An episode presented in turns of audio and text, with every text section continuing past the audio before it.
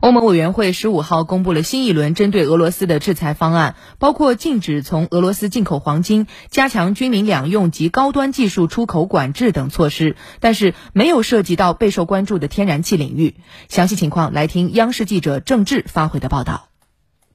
根据欧盟委员会当天发布的新闻公告，这份被称之为“维持与调整”的制裁方案，旨在维持和加强欧盟对俄实施的六轮制裁措施的有效性。欧盟方面表示，通过禁止从俄进口黄金、加强军民两用及高端技术出口管控等措施，新的制裁方案将让欧盟对俄制裁与七国集团的制裁措施更好地保持一致，同时将加强对俄资产冻结力度。新制裁方案提议将当前的对俄制裁措施延长六个月，直至二零二三年一月之后再进行审查。该制裁方案还指出，欧盟对俄制裁不以任何方式针对第三国与俄罗斯之间的农产品贸易。根据欧盟规则，欧盟委员会的提议需经二十七个成员国一致批准通过才能正式生效。预计各国代表将在下周就此提议进行讨论。分析人士认为，欧盟对俄制裁已接近极限。本次新一轮制裁提议，不论是在措施还是力度方面